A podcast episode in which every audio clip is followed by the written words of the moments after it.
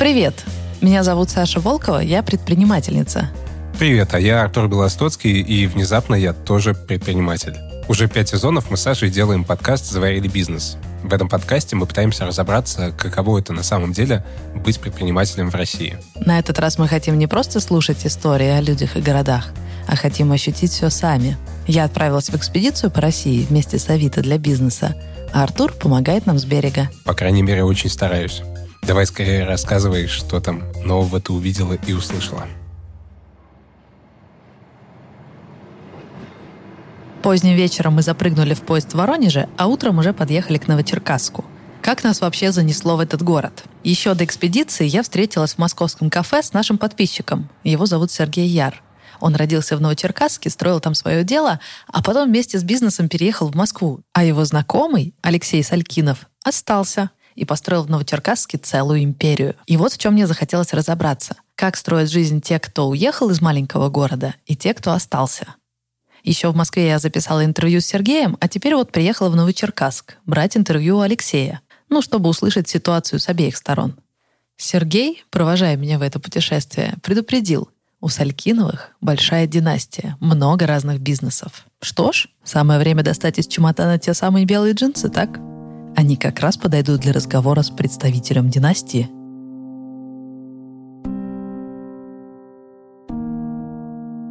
Мы вышли из вагона и сразу ощутили – мы в глубокой провинции.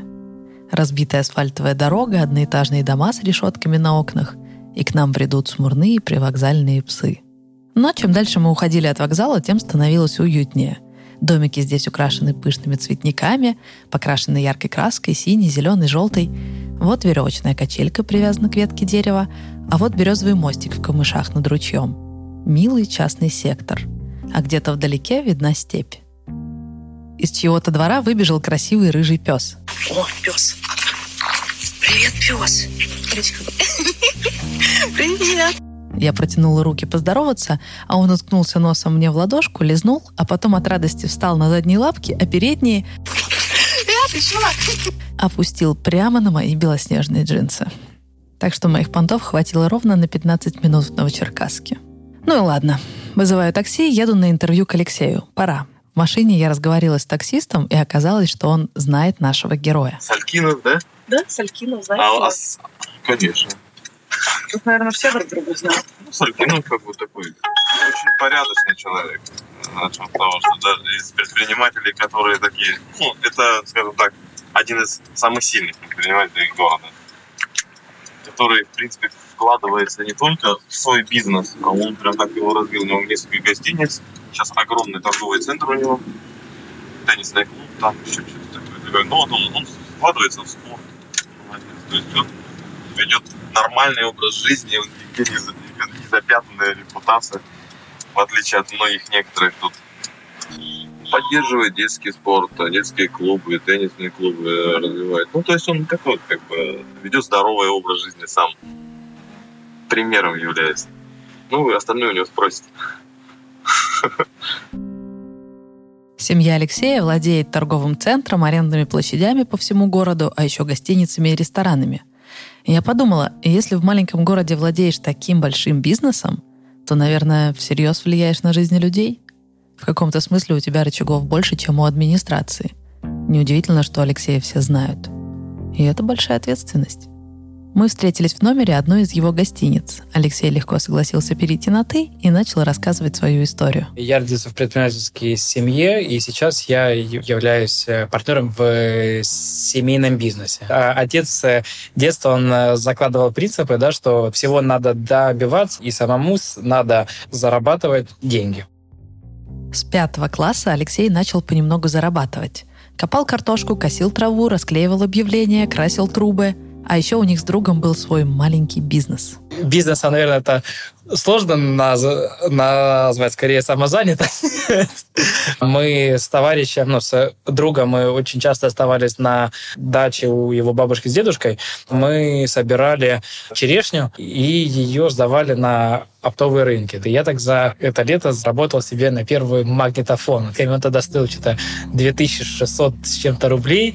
Он был черненький Philips, такой классный. Пока маленький Леша строил свой первый плодово-овощной бизнес, его земляк Сережа уже строил маленькую империю. Я в, там, в 10 лет изобрел там свою монету, устав организации, выпустил дворовую, значит, удостоверение, всем раздал роли. Вот. э, В нашей организации, да, было два человека, я и друг на год младше меня. Вот, я ни разу не знал, что такое вообще фонд, э, там, я не знаю, организация, устав, все остальное. Ну, вот такая тяга была, да, вот такой вот к руководителю. После школы Алексей Салькинов, представитель династии, пошел работать к отцу. У его отца в то время уже был крупный строительный бизнес и несколько объектов недвижимости. И Алексей стал брокером как раз для этих объектов. Находил арендаторов для площадей. И так он и работал года два рядовым брокером, пока ему не подвернулся случай проявить себя. У нас был один объект, который тот, который мы никак не могли продать, не целиком сдать в аренду. Когда я поехал на этот объект и посмотрел его вживую, а, я нашел техническое решение, как, ну, как его можно там, объединить два помещения, и его ремонт и последующая сдача в аренду стала экономически выгодной. Ну и, соответственно, я продвинул этот проект в нашей компании. Его утвердили, согласовали, отремонтировали, и меня поставили управляющим этого объекта. И, соответственно, я уже в него э, искал э, арендаторов, общался с ними, контролировал там оплату, счета, там, не знаю. Да я в курсе, знаешь ли, я кофейню открываю, я же с кем имею Вот, да, да. Я да. по другую сторону баррикад. Я боюсь увидеть белый ярлычок на своей двери. Опечатано? Да. Похоже, у Алексея все складывается неплохо. Он работает в бизнесе отца и из брокера уже дорос до управляющего. А чем в этот момент занят Сергей? Его родители занимаются наукой, работают в институте, и он не хочет устраиваться к ним. Вот, меня окружали доценты и профессора, и я, как сын полка, ходил по институту, э, и, значит, э, был общим ребенком вот, э, для всех преподавателей. Вот, и при этом, то есть жизнь связана с, вот в такой среде, но я никогда ни дня не думал, что я точно так же буду преподавателем или буду работать в науке. И когда Сергей стал учиться в институте, он подружился с предприимчивыми людьми. То есть среди моих друзей достаточно много тех, которые изначально, ну и вообще, в принципе, в бизнесе. В, моей, в моем окружении мало людей, которые где-то в найме работают. Вот. Да? А как так вышло? Ну, так как все мы из э, Ростова, из Новочеркасска, и там, в принципе, другой деятельности-то особо и нет. Там нет больших корпораций, ты не можешь там развиться там, какую-то профессию, да? И практически все э, те люди, они что-то предпринимают. Кто-то открывает магазин, кто-то открывает, там, не знаю, торгует металлом, кто-то торгует в чем угодно, кто-то что-то создает. Сергей не пошел в найм. Сразу после вуза вместе с другом он открыл магазин отделочных материалов и обоев. Через несколько лет у него уже было три магазина. Я погрузился в розничную торговлю. Это был такой и найм, и работа с ассортиментом. Ну, в общем, все, что можно было там в рознице придумать, я все это пытался внедрить и смог э, управлять тремя магазинами. Мы занимали самое лучшее место в рознице в городе. У нас там центровое место были. Мы пять лет на этом месте ну, как бы прибивали клиентов, рекламировались, все занимались, да, ну, как обычно занимается предприниматель.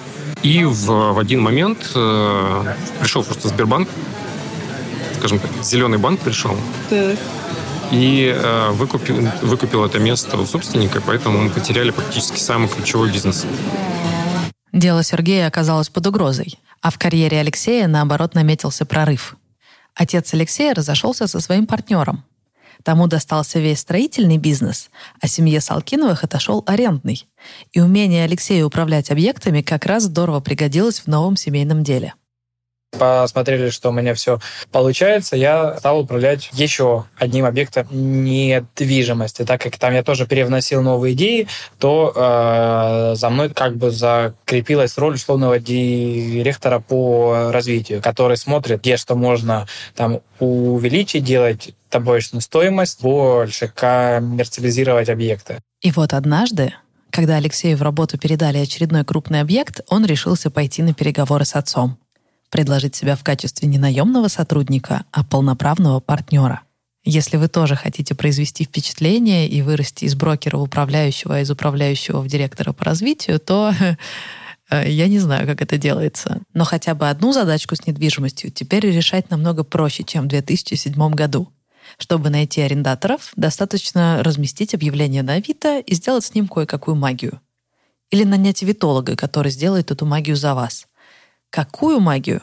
Мне рассказала Ксения Кильдеева, специалист по маркетингу из компании Авито. На самом деле Авито — это один из самых простых э, сервисов в плане продвижения, но все-таки некоторые навыки для этого требуются. Нужно быть немножко копирайтером, нужно подобрать красивые фото, которые тоже будут правильно позиционировать и продавать ваш товар. Ну и самая, наверное, сложная часть — это продвижение, то есть нужно изучить правила Авито и составить некоторую стратегию продвижения. В том случае, если у предпринимателя нет времени или нет желания разбираться в нюансах нюансах новой площадки, он может передать ведение своего аккаунта специалисту, который как раз занимается продвижением на Авито. Авитологи помогают получать больше клиентов с площадки Авито без необходимости разбираться в нюансах продвижения. Вообще рынок авитологов образовался стихийно, и Авито решила обратить на них внимание для того, чтобы выделить классных специалистов. Для этого мы придумали программу сертификации, где мы тестируем авитологов и проводим с ними собеседование для того, чтобы понимать, насколько они соответствуют нашим требованиям. До этого у нас были эксперименты, в которых мы соединяли клиентов с советологами и наблюдали за их метриками. И многие из них увеличили э, количество контактов по своим объявлениям на 200-300%. То есть э,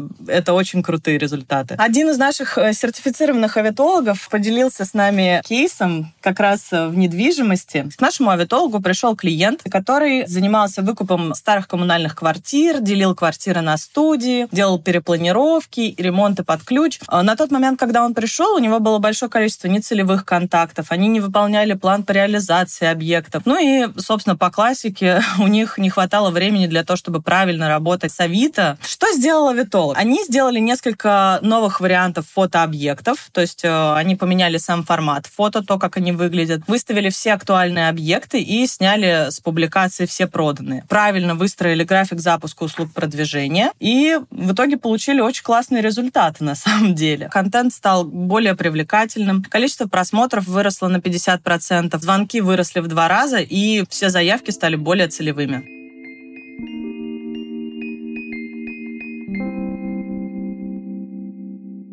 У Алексея не было авитолога, и он продвигал свои объекты недвижимости по старинке.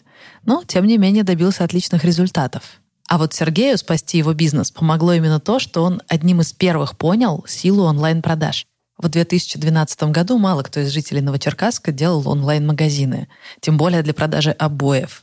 Считалось, что такие товары покупатель точно захочет потрогать руками, посмотреть при разном свете, прежде чем купить. Но Сергей учился в Институте информационных технологий и верил в IT. К тому же он видел, что бывают и другие сценарии покупки. Ну, например, некоторые сделали уже не один ремонт или вообще покупают оптом на объект. Им не нужно щупать обои, они хотят просто быстро купить и фотографий им вполне достаточно. И эта мысль спасла его бизнес. Ну, слава богу, к тому моменту, когда э, вот такой крупный игрок выкупил у нас центральное место, э, у нас уже был запущен интернет-магазин. Почему он был запущен? Потому что ты находишься в пограничной территории э, с такой не очень хорошей экономикой, тебе нужна там большая капитализация. А с интернет-магазином ты можешь просто продавать на всю Россию, и там не требуется таких да, затрат. Я поясню. Покупатель ищет магазин обоев с самым большим ассортиментом. А значит, магазину нужно иметь много рулонов на складе. Например, чтобы получить 3 миллиона выручки, нужно держать на складе товаров на 6 миллионов. А если у тебя три магазина, 20 миллионов должны быть заморожены в товаре. Но если ты владеешь интернет-магазином, то можешь держать на складе минимум, а остальное доставлять из Москвы под заказ. Так что Сергей запустил онлайн-продажи, и его дела снова пошли хорошо. А как там дела у Алексея? Чем закончились его сложные переговоры с отцом, я расскажу вам позднее. Но сначала разрешите познакомить вас с городом. Вы получили о нем неверное представление, и это полностью мой промах. Ведь мы с вами увидели его не с той стороны, только тоненькую прослойку частного сектора. Но уже после интервью я отправилась гулять по Новочеркасску и поняла, что это город с размахом столицы. Я все пыталась найти слова, чтобы описать вам этот размах. И нашла эти слова в ЖЖ «Инженер-драмоман». Вот слушайте, что он пишет. Домов, которые можно смело назвать памятниками архитектуры, в Новочеркасске хватило бы, наверное, на полтора десятка среднерусских городов. Где-нибудь под Липецком улица, состоящая из таких зданий, считалась бы центральной и самой красивой. А город с такой улицей – местной достопримечательностью. Под Калугой хватило бы и пары таких домов, чтобы разукрасить город. Но так уж случилось, что все это сконцентрировано здесь, в Новочеркасске. Это правда. Я видела каменные особняки, здания с атлантами и колоннами, и даже дома в мавританском стиле, это такие кружевные. Такое ощущение, что какой-то богатый коллекционер взял типичный южный поселок и просто сложил в него величественные вычурные здания 19-20 века. Просто разложил по улицам, как на выставке. Ходите, смотрите. Но в каком-то смысле так и было. Город строили с нуля, искусственно. Вот как это описывает инженер Драмаман. Новочеркасск был заложен в 2805 году как столица донского казачества. И сделано это было искусственно, принудительно, сверху. Потому что столица-то у казачества уже была, находилась недалеко, на берегу Дона. Называлась, как нетрудно догадаться, Черкасском. Но Черкасск, расположенный в низине, почти каждую весну затапливало, и из-за этого он оказывался отрезан от большой земли – к тому же из-за хаотичной планировки в Черкасске часто случались пожары. Поэтому казачью столицу решили перенести. Так и появился Новочеркасск. Когда город развивался, состоятельные горожане старались, каждый на свой лад, сделать свои дома пороскошнее, чем у соседа. Пышнее лепнину, изящнее ковку. И также появились каскады домов. Это такая южная фишка. Когда улица застраивается, и каждый следующий хозяин старается сделать дом хотя бы чуть-чуть повыше, чем у соседа. И так дома выстраиваются лесенкой, каждый чуть-чуть выше предыдущего. И вот это стремление к соперничеству, оно в самом сердце города. Когда его только основали в начале XIX века, первым делом заложили собор — и не просто какой-нибудь там собор для галочки, а прям самый крупный в России. Такая была заявка. Правда, пока его строили, он дважды рушился, закончили строительство спустя сто лет и превысив смету в десятки раз. Да, и к тому времени храм уже был не крупнейшим, его обогнали Исаакиевский храм Василия Блаженного, но сами масштабы Новочеркасского храма поражают. Но вот представьте его в городе, который в 19 раз меньше Москвы, но в самом его центре огромный храм, который легко можно сравнить с главным храмом Красной площади. Новочеркасск — город с величественной историей. Но она в прошлом. Казачество утратило свою роль. Региональным центром стал Ростов-на-Дону, теперь там торговля и туризм. Получается, что теперь будущее города зависит от предпринимателей, тех, у кого есть ресурсы, чтобы его развивать. И у нашего героя Алексея появился шанс стать одним из таких людей, тех, кто дает городу будущее. У нас э, в городе, ну, для города, наверное, относительно крупный бизнес, и у нас зна- зна- значимые объекты. Ну, как я своей такой неформальной миссией считаю развивать себя и свое окружение. И под э, своим окружением я э, считаю не только людей, но и место, где, ага. где я живу. То есть история с не движимость, она мне очень нравится, так как это что-то большое, что-то видимое. Наследие, наверное, это громкое слово, но тем, но, тем не менее, там мы сидим сейчас в здании, которое там, в 1914 году его построили, а вот, и вот, оно сто, вот оно сто лет простояло. Но мы с вами остановились на том, что Алексей пошел на переговоры с отцом, предлагать себя в качестве партнера. Алексей не стал мне рассказывать детали, сказал только, что переговоры были трудные но закончились успешно. Я там не помню, с 2013 либо 2014 года, то есть я уже являюсь партнером, и с того момента я считаю себя предпринимателем в целом. Вот. Насколько сложно продвигаться в компании своего отца?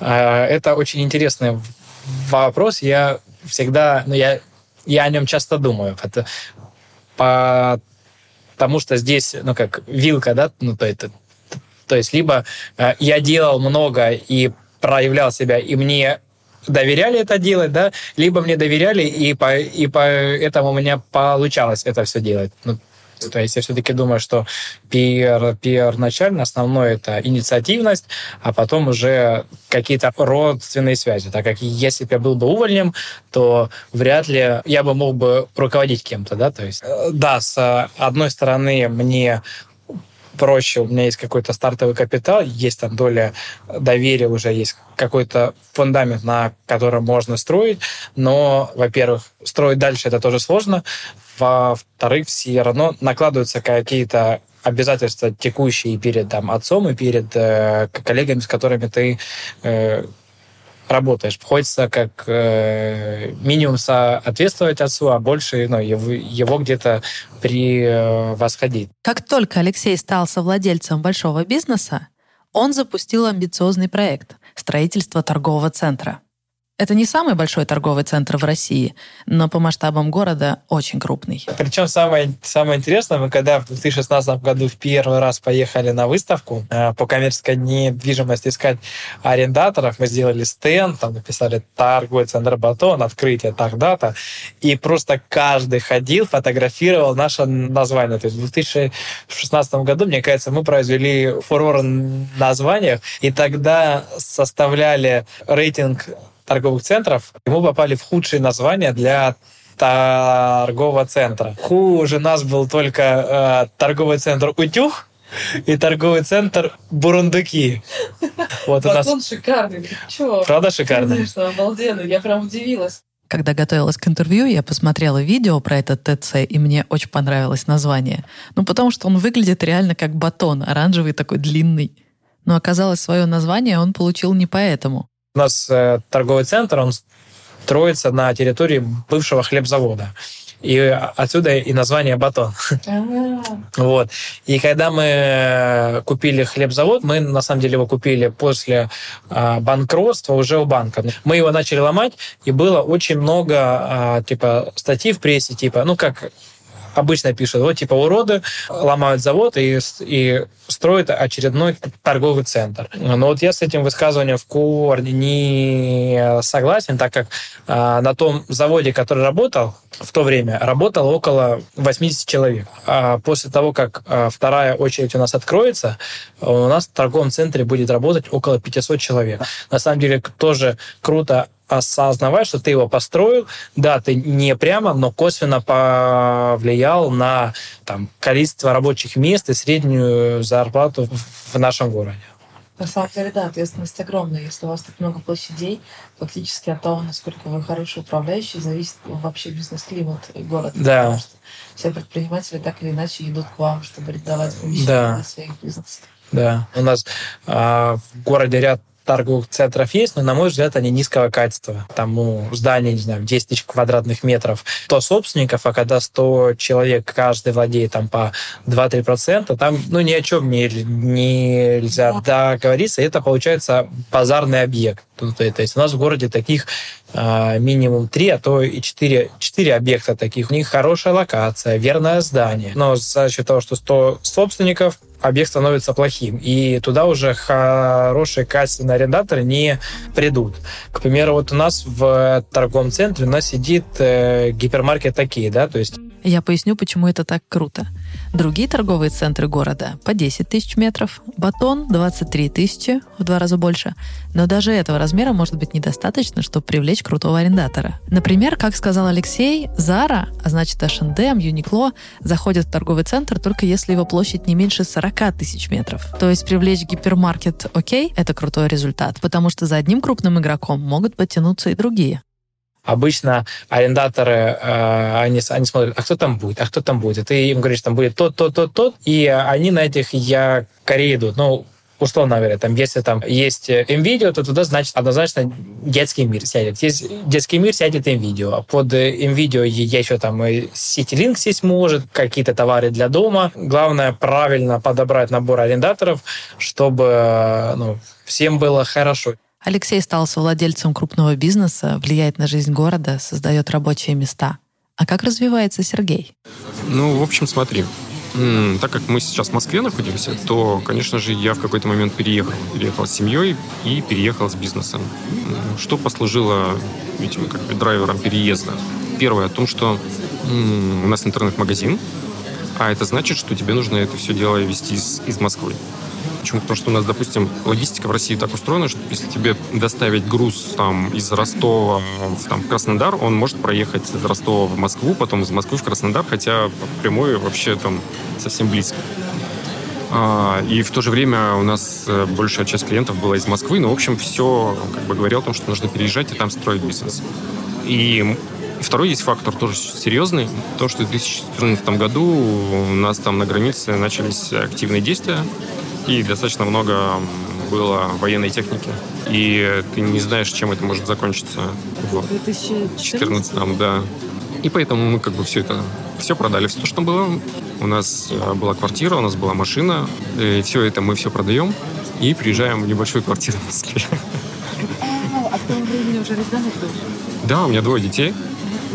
Да, все нормально, да. То есть мы всей, всей значит, э, нашей маленькой командой переезжаем в Москву. Тому моменту наш интернет-магазин работал по современной технологии, что называется. У нас люди работали удаленно. Вот.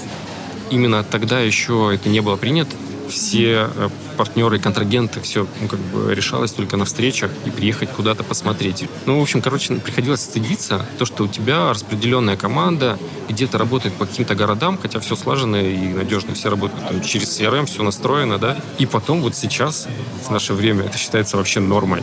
Ну, как тебе это в голову пришло? Эм, ну, так как точно так же, как и ты любишь покопаться в бизнес-процессах, я точно так же первое, что начал делать, настраивать CRM и все остальное. Поэтому все работало удаленно, не было никаких проблем. Просто кто-то захотел там уехать в другой город, жить, и там, кто-то поближе к морю. Ну, пожалуйста, без проблем. А Алексей, наоборот, все сильнее укрепляется в Новочеркасске. Ведь это интервью мы записываем в номере отеля «Платов», который тоже принадлежит Алексею. Гостиничный бизнес — это отдельная история — с хитроумными конкурентными войнами. А, почему мы решили вообще открыть гостиницу? То есть мы а, было вот это здание, оно в центре города стоит, и нам переложили его купить. И мы не знали, что, э, что с ним делать. Вроде как в центре, цена приемлемая, а, но там офисы, ну нет, здесь нет ни парковки, ставка офисов, она копеечная, торговля нет, под жилье переделать это не наша тема. И я тогда учился на MBA, и э, у одногруппника была сеть отелей в Питере, ну, на тот момент три либо четыре гостиницы у него было. И мы с ним на переменке, на салфетке посчитали экономику гостиницы, поняли, что она может складываться, сделали там в течение месяца, условно, тестовый обзвон существующих гостиниц, в том числе и на в Черкасске, на цену на свободные номера, то есть, ну, посмотрели, что ну, рынок есть, есть свободная такая ниша, и вот ее решили открыть. Мне это показалось странным. Я что-то не видела на улицах города Новочеркасска толпы туристов, которые мечтают заселиться в гостиницу. Но Алексей пояснил, они ориентировались не на отдыхающих, а на командированных. В Новочеркасске есть 4-5 крупных заводов, на каждом больше пяти тысяч сотрудников. К тому же после войны в Украине здесь осталось несколько активных военных частей. То есть даже движуха, из-за которой Сергей решил покинуть город, для Алексея, наоборот, стала бизнес-возможностью. Ведь на военные базы тоже приезжают люди в командировке. И все те, кто приезжал на заводы или на военные части, заселялись в гостиницу «Новочеркасск». Она так называется, Новочеркасск. То, то есть ты вечером едешь и видишь, что там в 70% номерах у них горит свет. То есть, значит, она востребована, значит, она интересна. То есть, а знали, что там а, уровень не такой высокий, как там мы хотели дать, были уверены в том, что будет клиент, который захочет выбрать нашу гостиницу, а не другую. И так и вышло. Гости стали предпочитать отель Платов, а не гостиницу Новочеркасск. Проект выстрелил. Алексей открыл еще один отель Платов. И в результате заполняемость той самой старой гостиницы Новочеркасск упала примерно с 70% до 40%. И, конечно, владельцы той старой гостиницы были очень недовольны. И да, было прикольно, что за счет того, ну, сколько у нас по выручке приросло в этих гостиницах, в той гостинице столько выручка и упала. И там было что-то 5 или 6 разных директоров. Когда была большая выручка, тогда всем хватало, экономика складывалась, и вроде все были счастливы. А когда мы отняли у них выручку, а, экономика у них подсела, и я думаю, ну, я их управленку не видел, по бухгалтерскому учету они там были чуть-чуть прибыльны, но я думаю, это чуть-чуть они даже и не видели, что они были прибыльны. Вот. И поэтому, я думаю, они решили продать гостиницу, и так сложилось, что мы их купили. Конечно, я не удержалась и стала считать чужие деньги. Покопалась и нашла две статьи с разницей, кажется, в год. В одной статье говорится, что гостиница «Новочеркасск» обошлась семье Салькиновых в 240 миллионов, а в другой, что в 130. Хм. Если я верно помню, то 240 это была догадка либо репортера, либо какие-то слухи. Типа, может, она на Авито весила 240. А реальная цена, да, она была там 130 э, ну, или 139. Вышло иронично. Сначала Алексей составил конкуренцию гостинице «Новочеркасск», просадил ее выручку, а потом выкупил подешевле как нерентабельный бизнес. А его земляк Сергей в этот момент уже давно живет в Москве. Более того, он продал свой бизнес и теперь работает в найме. Вот, вот такой вот бизнес, он интересный, но мы на нем немножко выгорели, конечно. С учетом вот этих всех переездов, с учетом э, вот всяких вот этих итераций, то, что мы и сами себя искали, и сами там развивались. Вот. На данный момент этот бизнес продан, им занимаются там совершенно другие люди. Они э, там искали как бы бизнес, который уже готовый, и мы его продали. Продажа была Э, до пандемии так успешно все у меня сложилось в этом плане. А сколько годовых оборотов э, стоил бизнес во время продажи? Э, там не так мы считали обороты. Год компания продавала на где-то в районе 30-40 миллионов. Вот. Но продали мы его значительно дешевле. Почему? Потому что мы продавали сайт как систему продаж, а, мы продавали всю настроенную систему бизнес-процессы, мы продавали а, бренд, а, домены и клиентов. Вот. Вот это стоило не тех денег, которые там кратно оборотно. Mm-hmm. Ну, я считаю, что нормальная цена, за которую мы сошлись, и это того стоит. Был небольшой момент расслабона после этого. Сейчас, наоборот, откат. То есть э, я в душе остаюсь там предпринимателем, да, и когда прихожу в компанию работать, я максимально там погружаюсь, и там моя отдача, надеюсь, там выше, чем у всех остальных, да, то есть я как бы привношу много чего, но есть ощущение, что у меня нет своего дела, и это такая некая небольшая боль, которую, да, там я сейчас пытаюсь ее мысленно опять раскрутить э, эту штуку свою, может, какие-то собирать свои идеи, собирать какие-то мысли, но, мне кажется, такой постпредпринимательский, знаешь, такой синдром когда ты ищешь возможности вернуться туда. И э, я стал заниматься там сейчас э, с коучем, который помогает мне вот вернуться в эту тему. А Алексея предпринимательство все больше привязывает к Новочеркасску. Ведь бизнес заставил его думать о том, как развить весь город. Вот смотрите, у него было два классных отеля. Теперь он выкупил большущую гостиницу Новочеркасск. И всем им нужны гости. Откуда их взять? Ну, только если привлечь в город поток туристов. На наш взгляд, все ресурсы там по привлечению в классическому пониманию, они исчерпаны. То есть больше туристов к нам в город просто не едут. Туристов, я имею в виду и бизнес-туристов. То есть следующие пути по увеличению — это создание каких-то э, событийных мероприятий, типа там марафоны, большие праздники. Это в Италии есть маленькая деревушка, в которой устраивают фестиваль Тамантина, где все кидаются томатами. Слышали? Нет. Сама деревушка, там что-то население около 10 тысяч человек. Но вот они раз в год проводят фестиваль, на который съезжается там что-то или 40 или 50 тысяч человек, и за счет этого и, и развивается событийный туризм. Это, конечно, все очень сложно. На следующий год мы хотим проводить фестиваль летающих дронов. Мы согласуем с местным институтом, да, чтобы, ну, сейчас, ну, сейчас же это круто, качать, чтобы они в Новочеркасске были каждое событие, условно, как фестиваль Тамантина. И тогда можно будет повысить, увеличить турпоток в наш город.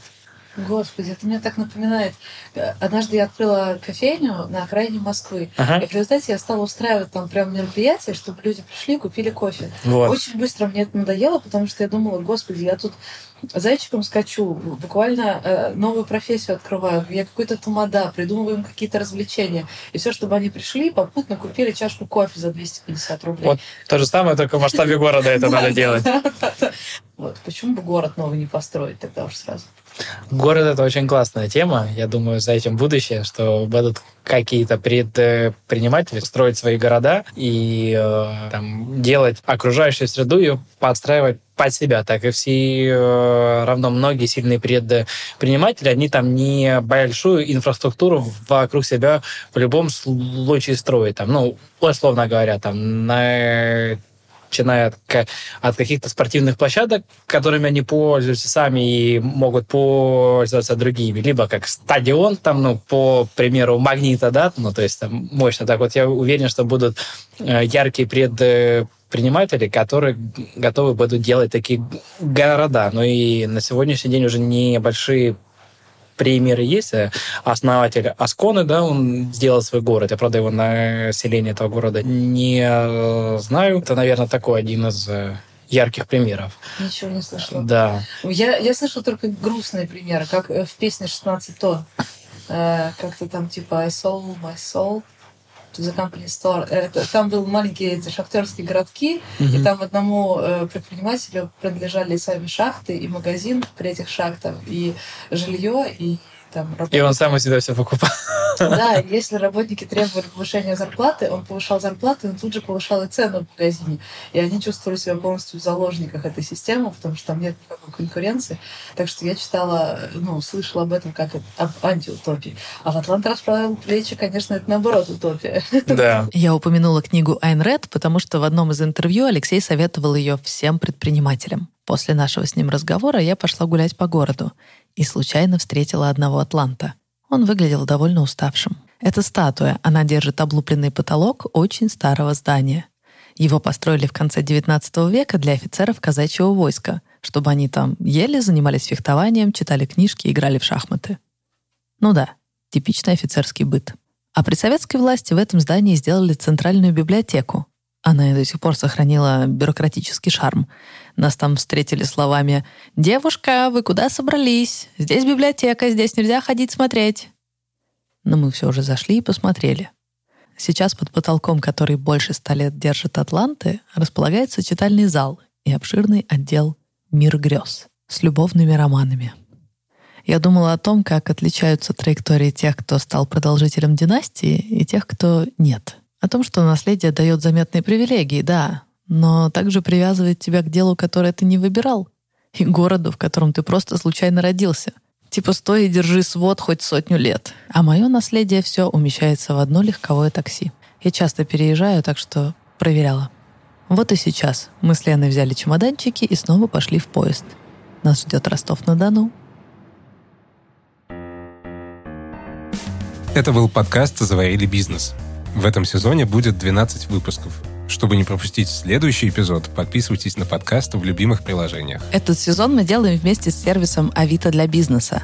Он помогает предпринимателям решать самые разные задачи. Например, если вы сдаете в аренду склады или офисы, то сможете быстро найти арендатора. Или же найти идеальное помещение, чтобы расширить собственный бизнес например, для еще одной точки паназиатского ресторана или, может быть, магазина в самом популярном торговом центре города. Все подробности на сайте business.avito.ru.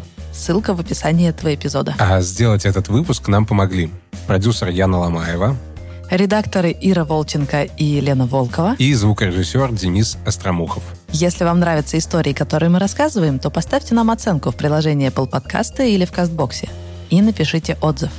А если слушаете нас в Яндекс Музыке, то поставьте сердечко.